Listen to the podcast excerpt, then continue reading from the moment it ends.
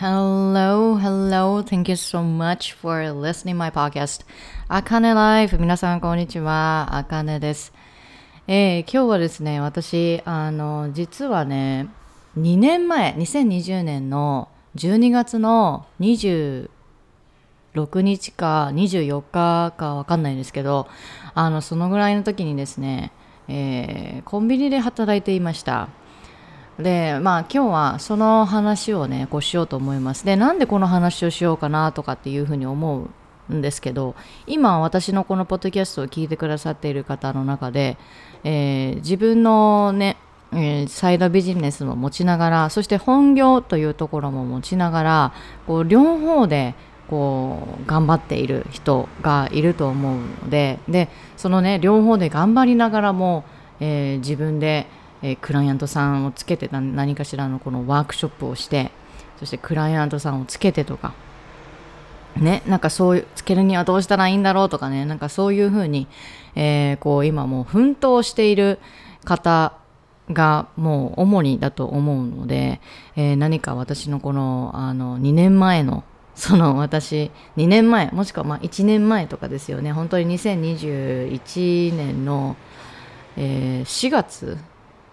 かな。4月ぐらいかな。そのぐらいまでですね、えー、ダブルダブルで、えー、仕事、まあ、トリプルワークっていうところあのなんて言ったらいいんだろうな。本本業2つあってで、えー、勤め先が2つあってでプラス、えー、サイドビジネスもやってたっていうような感じだったりとかしたので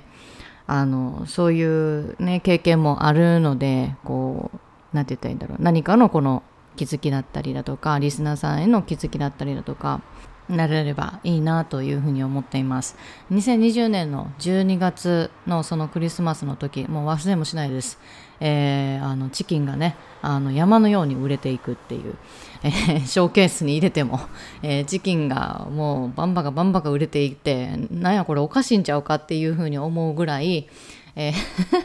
売れていってそして、え3人体制であのであのお店でね3人体制で、やっていった、えー、時でしたね。本当にねあの時は。あのコンビニで3人体制で働くのってなかなかないんですよ。本当にえっ、ー、と忙しいっていう時繁忙期の時長長期のあのねなんだっけえっ、ー、とそのゴールデンウィークとかなんかまあでもゴールデンウィークって言っても、まあ場所によるかな。ゴールデンウィークではもうほぼほぼもう大型の商業施設とかにもう皆さんね、あの足を運ばれると思うので、コンビニはそこまで混みはしなかったりとかするんだなって言って経験もなんかこうさせてもらったりとかしたんですけど、えっ、ー、とね、もう本当に、えっとね、その2020年のそのコンビニで働いた時は、私はとまあ、当時は本当にもうコンビニ1本とあとは、えーと、自分のサイドビジネスっていうところを、えー、やっていました。でそのサイドビジネスその時はどんなサイドビジネスだったのかというと,、えーと、ポッドキャストの編集代行です、まあ、その時のあの働き方といえばもうなんかなんだろうな。もう一日中なんかこう働いてるんですか？みたいな感じの 働き方で、えー、まあ、コンビニ14時から、えー、夜の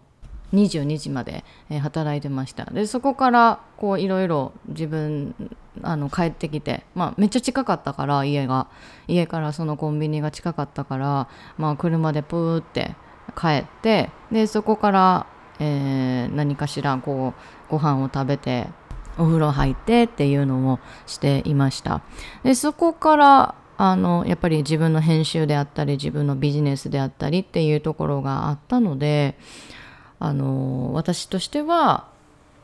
えー、そこから自分の時間自分のサイドのビジネスの時間っていうところでこう編集というのをさせていただきながらやっていました。でその時はあの、まあ、無理せずあとはこう編集をすごく、まあ、今でも編集すごく楽しいんですけれどもあのやっぱり初めてのそのお仕事っていうところもあってそして、えー、その編集もしながらそしてクライアントさんもお一人そのその当時いながら、えー、させてもらってました。だから編集ポッドキャストの編集が終わった後にえっ、とそのクライアントさんに向けてのこのセッションの動画とかそういうところを、えー、撮ったりああ、まあ、したら例えばうん4時朝の4時ぐらいまでかかったりとか、うん、そういうのもしたりとかまあそういう何て言ったらいいんだろうな自分のそのサイドのビジネスをこう運営させながら、えー、やっていました。で、えー、そこからまあポッドキャストの編集だけじゃいけないのでと思って自分でこうワークショップやるんですよね。そしたらねワークショップってねすっごいねあのいろんな資料があってどういうふうに伝えようかなとかどういうふうに、えー、やっていったらいいんだろう進んでいったらいいんだろうどういうふうに伝えていったらいいんだろうとかっていうところからもうそこからもうすごいあのすごいね私はスタックしたんですよ。あもうワークショップなんだろうままず何を伝えたらいいんだろうみたいな感じのところからあったりとかそして私は何を伝えたいんだろうとかね。なんかそういうのをこう考えてたりとかしたりであとはこうねあのポッドキャストについてのなんだろうとかあとはこのポッドキャストだけじゃなくて発信とか本当にそういう発信についての、えー、ことっていうところをあのワークショップ開催したりその準備をしたりっていうところをしました。で今聞いてくださってる中でもあのワークショップ、えー、に向けて本当にあの本業と本業にしがみつきながらねあの朝9時から5時とかね。でそれをやりながらそして残業もしながら、えー、残業があるプラス、え、自分のサイドもやっていかないといけないっていうそういうあの状況の人たくさんたくさんいます。もうたくさんいます。本当に。たくさんいるしそこが一番苦しいんですよ。うん。まあ、自分がねあのサイドビジネスは、えー、自分が本当にやりたいことそしてサイドビジネスを本業にしたいっていうふうに思っている人の方が多いんじゃないかなっていうふうに思うんですけど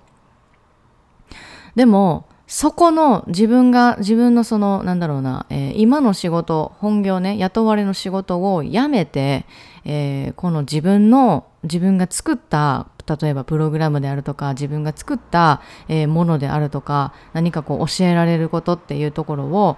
えやっていきたい。あのそそれを一本にしてやっていきたいっていうふうにそれをそこにそのシフトするまでにすっごい時間かかるんですよ。すっごい自分ともがくんですよ。すっごいこう、なんて言ったらいいんだろうな。なんだろう。考えるんですよね。すごい考えてると思います。もう、もんもんもんもんするみたいな。めっちゃしたよ、私も。私もそこの道通ってきてるからもうめっちゃわかるんですよ。うん、めっちゃわかる。そこが一番タフ。そこが一番しんどいところ。だって、本業やりながらよ、場所と時間が決められてる、その本業やりながらよ、サイドのビジネスをやる、やってるって、まあ自分の好きなことだけど、サイドのビジネスやってるっていうのって、どれだけ時間があったとしても、そのサイドのビジネスちょこちょこちょこしかできないの。不思議なことに。うん。すごいよね。この、なんて言ったらいいんだろう、この、どれだけね、時間があったとしても、あの、ああ、人間的にこれだけしかできないんだ、みたいな、そこのね、なんかこう、あの、なんだろう、現実つけられた、あ叩き、現実こう見らされる、もう無理にでも見らされる感じ。そう。で、当時私はやっぱりこう、急いでいた。っていうところ。例えば早くお金稼ぎたいとかね。早くこうあなんて言ったらいいんだろう。まあ期限は決めてないけどでもいつか絶対にあの今のなんて言ったらいいんだろうな。今の仕事この本業うんなんて言ったらいいの雇われのところからはもう絶対に、えー、離れてやるっていうところはすごいあったんですよ。うん、離れてやる。そして今のこのサイドのビジネスっていうところを、えー、一本でしていきたいっていうふうに私はすっごいすっごい思っていたのでなんて言ったらいいんだろう。うん。なんかこうちょっとねやっぱり急いでるところはあったと思います、うん、いろんなことしなきゃいけないからね。うん、であとはこうフリーランスになるっていう風になったらいろんなことをこう本当に一人でいろんなことしないといけないってさっき言ったんですけどいろんなことを一人で絶対しないといけないんですよ。で絶対に一人でしないといけないって私は言ったけどあのサイドのビジネスをこう駆け出しでこうやっている時にやっぱり資金がなかったりとかするんですよね誰かに頼んで、えー、代行でやってもらうとか誰かに頼んでこういう風にやってもらうとかそういうのがあの全くこうそこそこも考えることはできるけれどもでも資金がないと。だから自分でやるしかない。っていうふうにこう思う。もうそれってね本当にもうめちゃくちゃあるんですよね。だからこう急いじゃう。生き急いじゃう。あ早くしないと。であもう夜夜中の2時だ。寝ないと。いろいろねこう思うと思うんですけどこう今何て言ったらいいんだろう。そのねお金っていうところでもこう生き急いでたりあのなんて言ったらいい生き急いでたりとかあそうそう生き急いでるっていう言葉ね私ねあの大学のその友達だったりあの大学の時に結構言われてましたね。なんであかねそんなに生き急いでんのって。うん。そんなにこう例えば私ね大学移動する時に走ってたりとかするのね。大学移動してた時に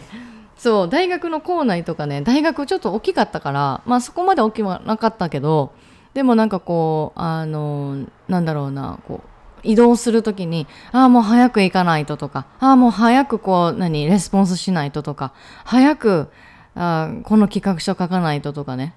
私あの大学の時にあの留学生と日本人をつなあのイベントを通してつなげるそういうプロジェクトに入ってたんですね。でそのプロジェクトのなんか長みたいなのをやってたんですよ。だからその長 長だからみたいな。なんかそういうのもあったりとかうん。あとはこういろんなことをこう自分一人でしないといけないみたいな感じでこう私は思ってたりとかしたのでなんかそこですごく何て言ったらいいんだろうね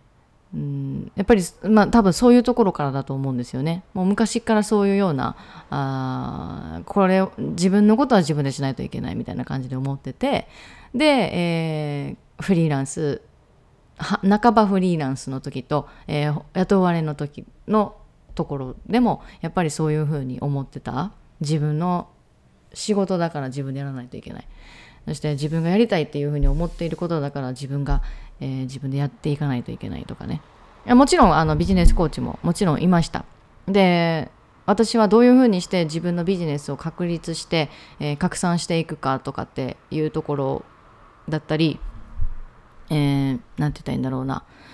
え、一人でビジネスっていうところが私はできなかったんですね。どうしても。これは私はあのインナーチャイルドだったりあのトラウマっていうところがあのバーッと出てきたりとかするのでなんかそこでやっぱビジネス止まるっていうところがあったんですよね。だからあの私としては、えー、そのなんだろうな。今となってはあそのために私ビジネスコーチつけてたんだなとかっていうふうにも思うんですけど。そうだからねあのこういろいろありましたよそのえー、ローソンあ 言ってしまった 言っちゃったよね。言っちゃったよね。ごめんなさいね。あの、そのね、えー、コンビニで 言うんかいって思うよね。私も今びっくりした。そう、言っちゃったね。まあでもいいや。あのね、そう、あの、コンビニでね、働いている時に、そのまた次、えー、素晴らしいね、求人を見つけたわけですよ。えー、で、どんな求人かというと、私の得意な英語というところを使って空港で働くことができるっていうようなそういうあの仕事だったんですよね。で空港ってねその県のあなんて言ったらいいんだろうこう出入り口というかもう本当になんか本当にそういうところですよね。でもともとやっぱり空港で働きたかったっていうところもあったりとか。で例えばもし大阪の、えー、大阪で私が働くとかっていう風になったらえっ、ー、とね関空のスタバの中で働きたいとか関空のユニクロで働いてみたいとかなんかそういうところはすごいすごいねなんかもう目星つけてたんですよね。うん、で私が大学の時に大阪に住んでたから大阪の枚方に住んでたから、えーと、その当時もし働けるのであればやっぱり空港で働きたいなっていうふうには思ってたんですよ。そう。でずっとずっとそれは思ってて。で、えー、香川に来ました。そして香川に来た時にそして、えーと今自分が頑張っているこの状況の時に自分が欲しいって前々からずっと欲しいって思ってたその求人が来た。そして、えー、その当時はもう本当にコロナ禍だったし、えっと、求人のね、えっと、例えばハローワークとかに行っても、英語使える仕事は今もうないんですっていうふうに言われるぐらい、もう言い切れる、言い切られるぐらいなかった。うん、っていうところ。まあ、あったりとかはしたけれども、でも自分が本当にやりたいっていうところがなかったわけなんですよ。私、ちっちゃい子に英語を教えたいわけでもないし、あのそうそうそうそう。だからあのこうなんて言ってんだろうな。使い英語を使いたいっていう風になったら対大人とあのやりたいっていうような感じだったんですよね。ででもうずっと私はもうずっとずっとあのサービス業で、えー、働いてたりとかしたのでもうお客さんとのあの絡み方とかっていうところはまあ不器用なりにですけどまあ大体は分かってた。分かってる。だからまあえーと、私が今までこのサービス業をしてきてそして今もね、えー、その当時も、えー、サービス業で働いてたっていうところもあったりとかするので、うんえーとまあ、面接っていうところに、えー、申し込みに行きました。申し込みに。で面接で、えー、お話をしている時でもあの、まあ、外国人との、えー、対応はどういうような対応を、まあ、今までしてきたとかうん、あとはこうどういうようなそのなんだろうな今までのまあもう普通の面接ですよね。今までどんなことしてきましたか？どういうようなことを乗り越えてきましたか？とか、うん、あとはどういうような働き方したいですか？っていうところをすごい聞かれて。で、えー、まあいろいろあのお話をさせていただいた後あの帰って。で、えー、合格の通知が来て。で5月か6月ぐらいかな。2021年の6月とか多分そのぐらいから、えーと、始めることができたんですよね。ダブルワークのサイドビジネス自分のサイドビジネスもやりながらだからトリプルワークっていうところで、えー、仕事をしてました。でもそのねダブルワークしてあの本業本業じゃないな。何て言ったらいいの本業どれみたいな感じで思うかもしれないけどでも、えーと、雇われが2つ2箇所でありますよね。で私絶対に何て言ったらいいんだろう。あの朝こっちに行って夜はここの仕事しますとかっていうのは私それもやりたくないなっていうふうに当時から思ってたんですよね。ずっとずっとそれは思ってて。でせっかくねここでもねせっかくダブルワークしてるのに、えー、そういうような働き方なんでせえへんのみたいな感じで思うかもしれないけれども人間ができることって1日に1つか2つなんよね絶対に。うん、で私の場合キャパが、まあ、狭いとかあとはこうねシフトを出すタイミングっていうところで今自分が分かるそのシフトの、えー、なんだろうスケジュールとかっていうのがあるじゃないですか。だからこっちの、えー、会社でシフトを出してるけれどもでもこっちの会社で、えー、シフトがあのこういうようなうんシフトがわからないとかね。なんかこうなんだろうなまだわかんないんですとかっていう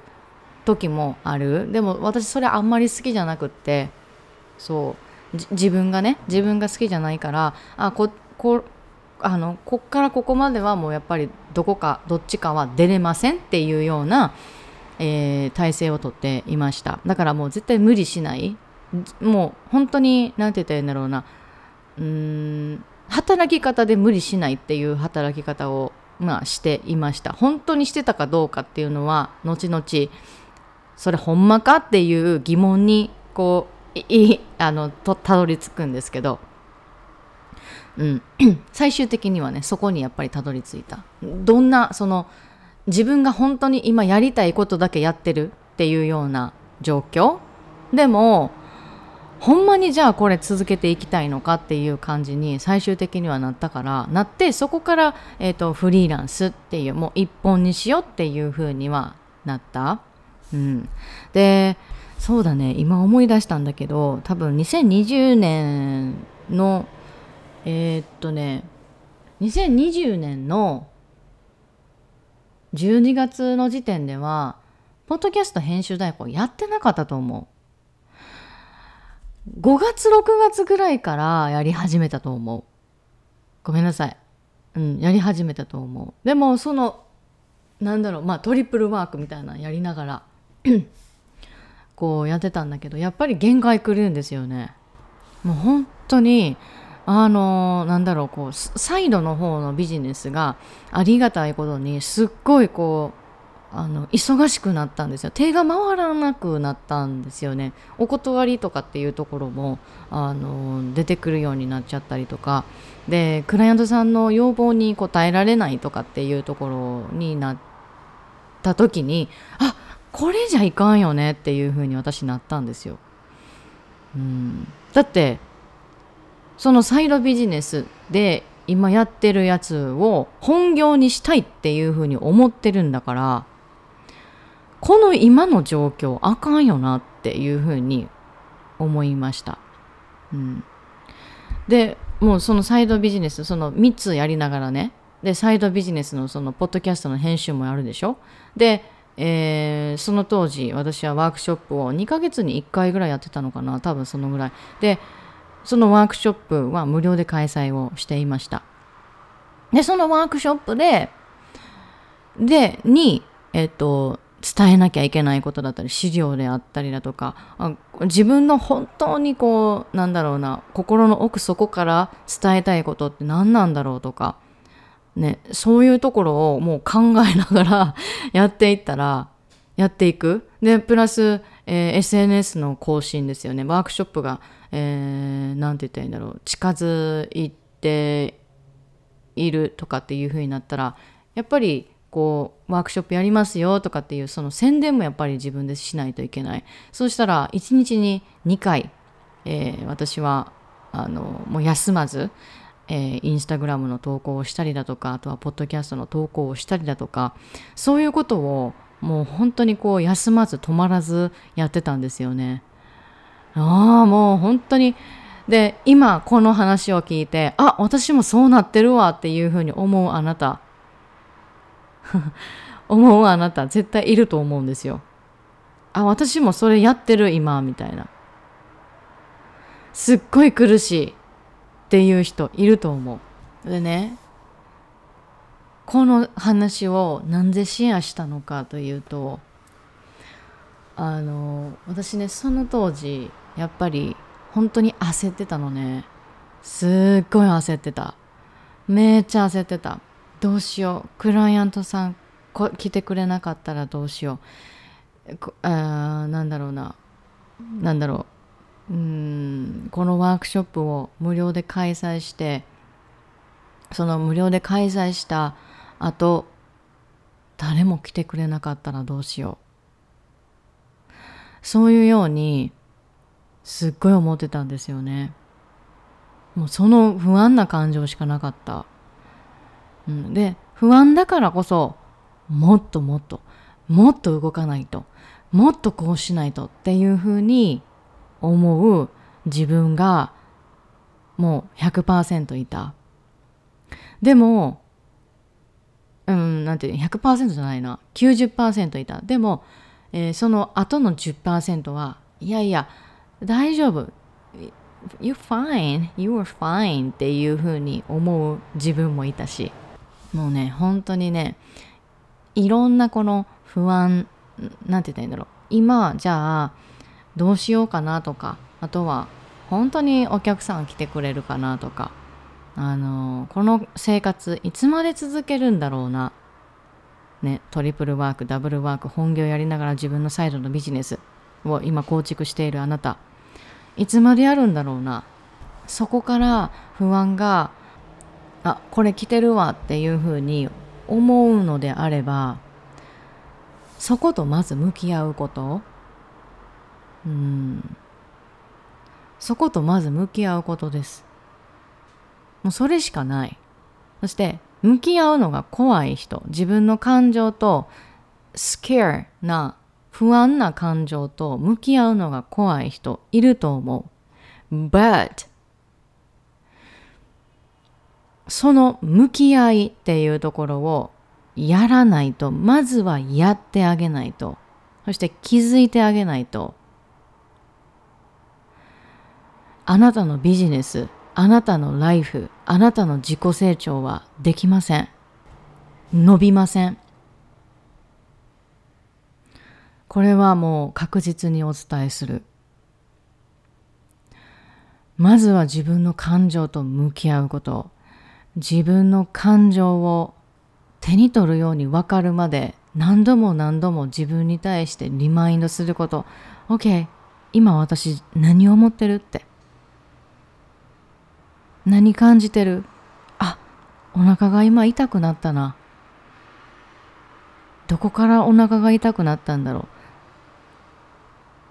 どんなシチュエーションでお腹が痛くなったんだろう。働きすぎの人はすぐにお腹に出ます。これはチャクラでもあの説明ができること。第三チャクラ、イート腸です。私自身がこれは体験しているんだけど、私ね時間が迫ってたりとか、えー、期限が迫ってたりだとかもう本当にこうあの何て言ったらいいんだろうな。目に見えてないんだけどでもなんかこう束縛というか束縛というかこう抑圧されてる状態がすっごい嫌いなんですね。物理的にも嫌いだけど、えー、目に見えてないその抑圧とかっていうその目にルールとかも目に見えてないでしょ？ああいうのももうすっごい大嫌いなのね。でそういうところであとはこうあとはこう時間に縛られてたりとかした時にお腹がキリッと痛くなるんですよ。でこれってあの私が、えー、なんだろうな今までこう勤めてきたその会社で働いてた時も働いてた時に身につけてしまった、えー、この私の体の癖というかところがあるんですよね。でもこれは悪いことではなくって教えてくれてるあなたの体がやりすぎだよ、もうこれ以上って。いうのを教えてくれてるサインだったりするから、あの、ここはね、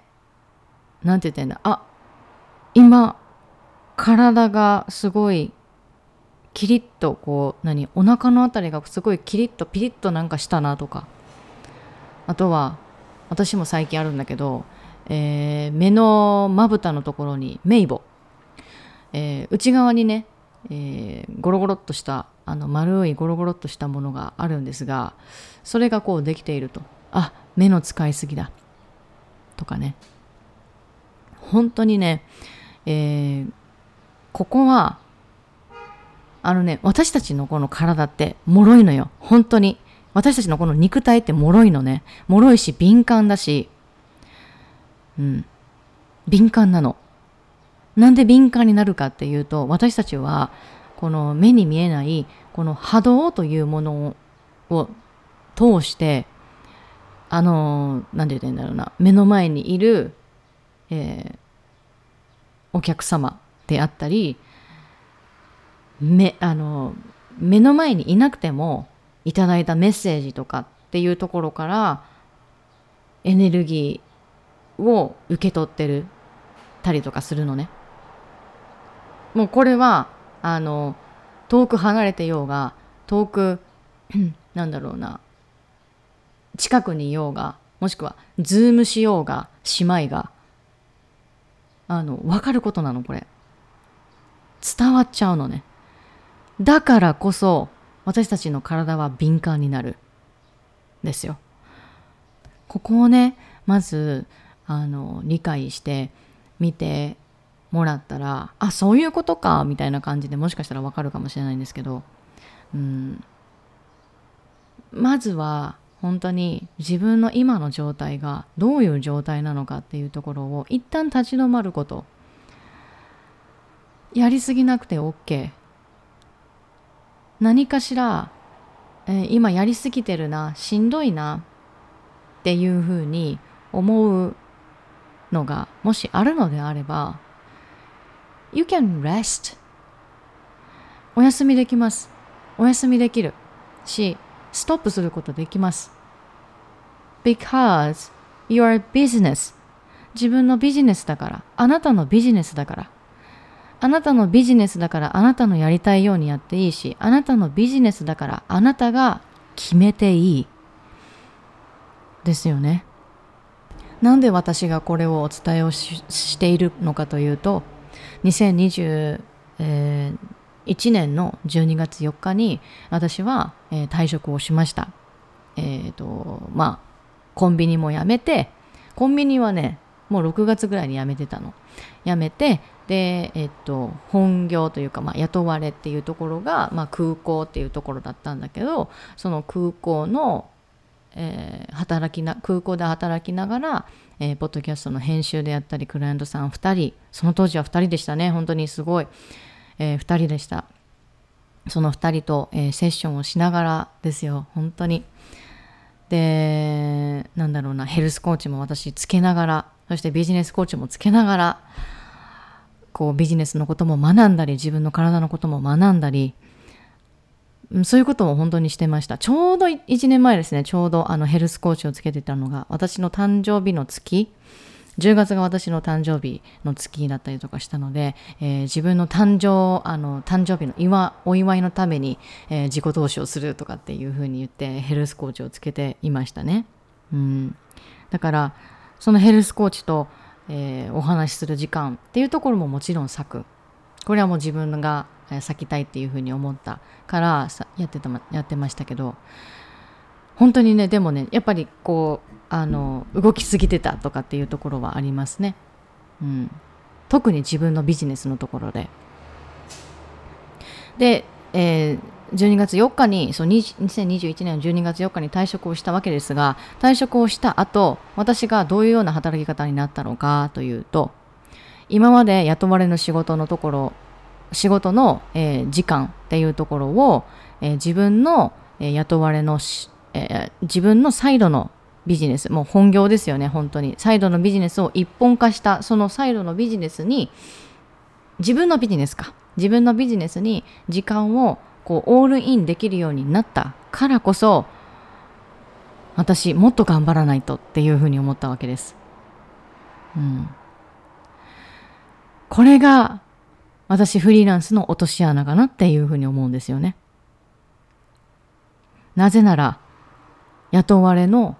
マインドのままいるから。フリーランスにフリーランス一本で行こうっていうふうになったら雇われのマインドは捨てないといけない。ビジネスオーナーのマインドで行かないといけない。今まで月1回給料が入っていたそのマインドは捨てないといけない。フリーランス、自分で働く、自分の、えー、なんだろうな、自分でビジネスを持つ、自分の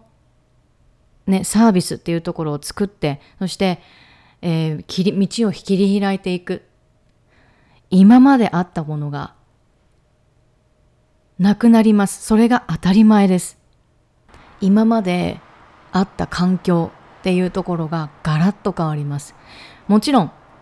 場所、私は、えー、退職をして場所と時間からの解放というところはできました。でもお金からの解放ができてない。そういうふうになった時にやっぱり今までお金があったけれどもでも今は、えー、なくなったっていうその何て言ったらいいんだろうもう雇われじゃないからね毎月お金が入ってこないそれがあ今まで当たり前だったからそのマインドのまま例えばフリーランスとして、え、やるっていう風になったら毎月お金を入れないといけない。毎月毎月毎月毎月。ここでねえ毎月お金を入れないといけないんじゃないのっていう風に思う方いらっしゃると思うんですけど毎月お金今までもらってましたよね。貯蓄はしていますよね。Maybe maybe だけど。入ってきたもの全部だ全部こう使ってたっていう人どうでしょう？あんまいないんじゃないでしょうか。うん。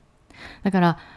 フリーランスになるっていうふうになったらまあもちろんこう何て言ったらいいんだろう。このなんだろうな物事をこうこう考えるマインドセットっていうところはもちろん一つ必要なんだけど。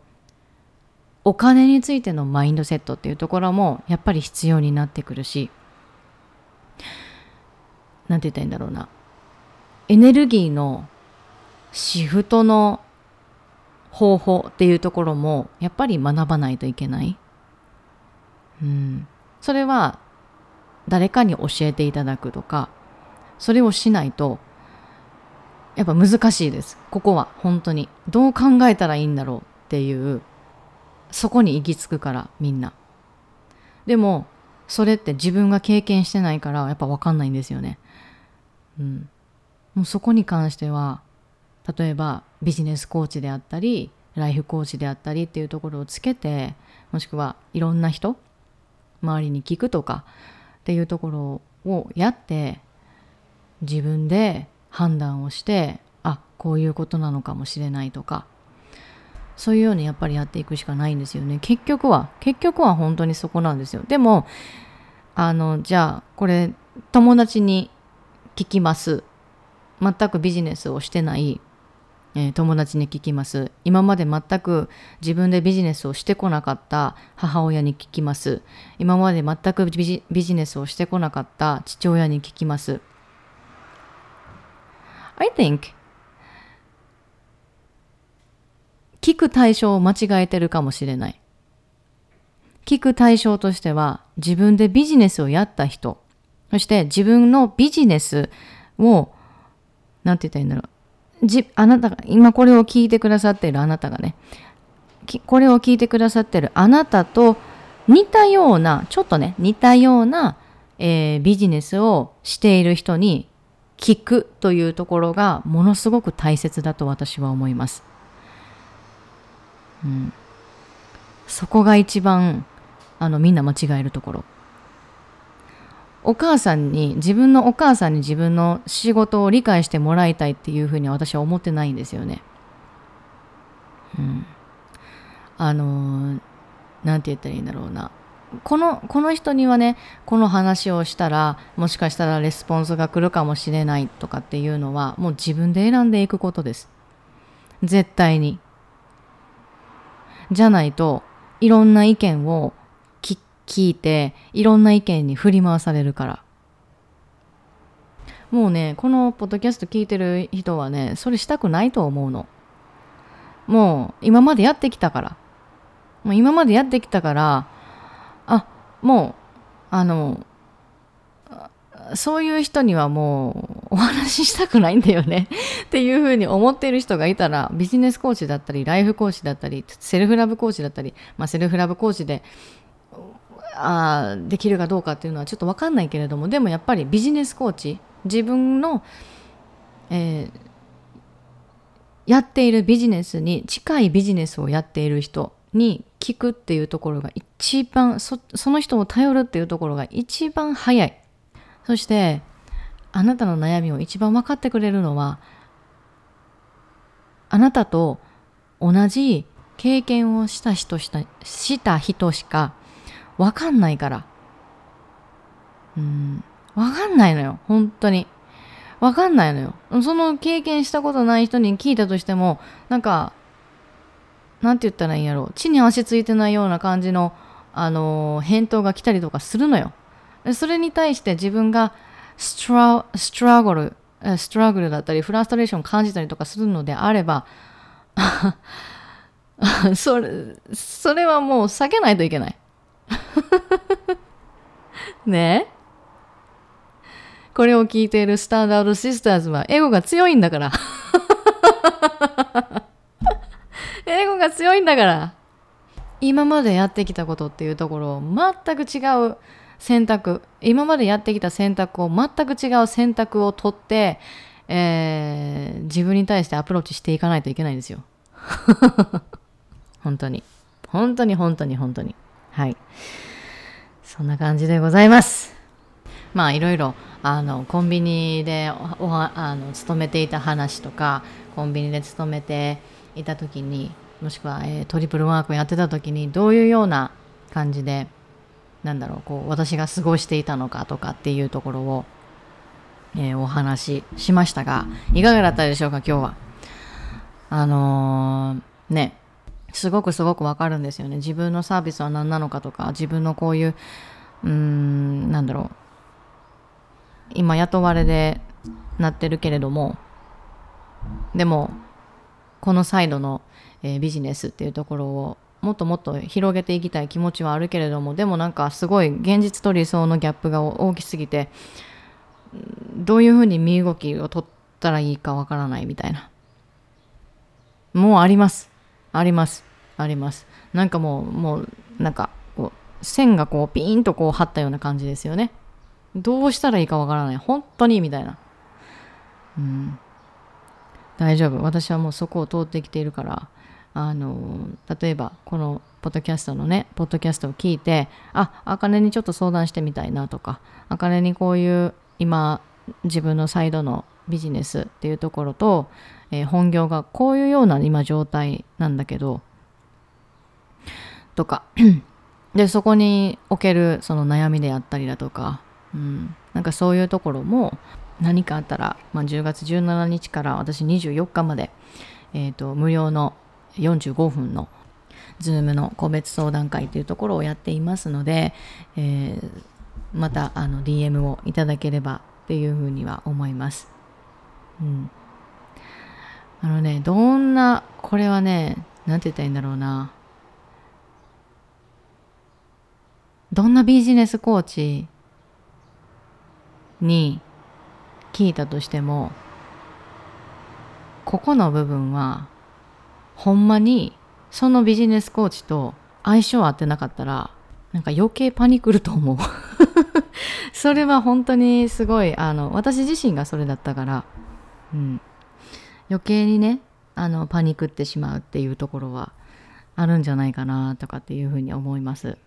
うん、はい。まあ今日はこんな感じなんですけれどもえっ、ー、と、さっきもお伝えしましたが、10月17日から24日まで、えっ、ー、と、Permission to be ショーテストプログラム30日のプログラムそして Permission to be、えー、VIP プログラム、えー、12ヶ月のプログラムの、えっ、ー、と、なんだろう、こう、内容っていうところをもっともっとこう詳しく聞きたい。そして、え12ヶ月のプログラムのことに関しては私のあのニュースレターに新しくね、え URL を作ったんですけれどもニュースレターの。えー、その新しいニュースレターに、えー、登録をしていただいている方には昨日ですね昨日あのお送りしました。あのある程度のちょっと詳細をお伝えをしました。私が伝えたいことっていうところはこういうところです。私は、えー、そしてこのプログラムを受けていただいたらこういうようなことを学べますよっていうところを、えーと、昨日はあの VIP プログラムのことかな？をあのお伝えをしました。そして、えーと、小テストの方は、えー、私はあのホームページを設立しているので、えー、そのホームページから、えーとご覧いただいたらと思います。で、え、まあ概要はホームページ見ていただいたらいいんですけれども、えーと、例えば受講料であるとかあとはもっとあの詳しいことなんで強みっていうところを知らないといけないのかっていうところも、えー、ところはあのメールをメールアドレスそのホームページからメールアドレスを登録をしていただいて、えー、ビデオで私は用意をしているのでそのビデオから、えっと、私あの見てほしいなというふうに思います詳細を。でそれでもわからなかったりとかあこれもうちょっと聞いてみたいなとかっていうふうに思ったら、えっと、この10月17日から24日の間に、えーむえー、と無料相談会45分の無料相談会というところをやっているのでそこで、えー、解消をしていただければなっていうふうに思います。何かしらのモヤモヤだったり、えー、こういうように私はビジネス進めていきたいけれどもでも何かあのなんだろうなちょっとまあヒントが欲しいとかお金のあのなんだろう。うん。まあ今日言いましたけどどういうふうにシフトあの一本化していったのかとかっていうところ、うん、もっと詳しく聞きたいとかっていうふうにあのあの思う方がいたらあのぜひあのこの機会を利用してほしいなと思います。そして、えー、Permission to be の、えっと、受講締め切りは10月の20あ Permission to be 小テストとそして VIP の、えー、受講締め切りは10月の24日となります。で10月24日に、えー、えっとねえー、受付をしていただいた方には、えー、11月の1日から、えーと、プログラム、どっちも、小テストも VIP もプログラムが始まります。そして、えーと、VIP の、VIP プログラムの方に関しては、え、ー、と、11月、2022年の11月、そして12月、この2ヶ月で、えーと、コーチングっていうところを、コーチングアカデミーを開設、開設というか、あの開催します。あのグループの中でね。で、えー、コーチングを受けたい人、そしてコーチングをしてみたい人、そしてそのコーチングをしている様子を見て、見ているそのオブザーバーっていうところも、あの、一人、一役こうやっていただく、ローテーションでやっていただくっていうような感じです。で、これはあの受講生さん同士で、えー、こう、なんて言ったらいいんだろうな、コーチ役、コーチ受ける側そしてそれを見る役とかっていうのをあの決めてもらってで、えーと、コーチングのスキルっていうところをもっともっとこう伸ばしていきたい。うん、でコーチングはもうただのスキルなんですけれどもやればやるほどすごく上手くなるんですよね。このプロセスを楽しんでいく、えー、ものだと私は思っているいるんですコーチングって。うん。もう練習しかない。うん、いろんな人を知るしかないって私は思っているのでその何て言ったらいいんだろうなこう切磋琢磨お互いに切磋琢磨できる環境っていうところも私は用意していますので